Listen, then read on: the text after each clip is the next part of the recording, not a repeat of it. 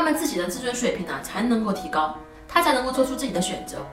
不管教的勇气里面有一个特别大的谎言，就是家长会跟孩子说，只要你考上大学，我就不管你了。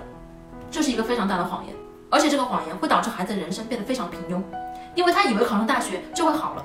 你看看有多少考上大学的人真的就过得好吗？考上大学以后离过得好还远着呢。所以啊，你要先放弃你脑中对大学的这个执念。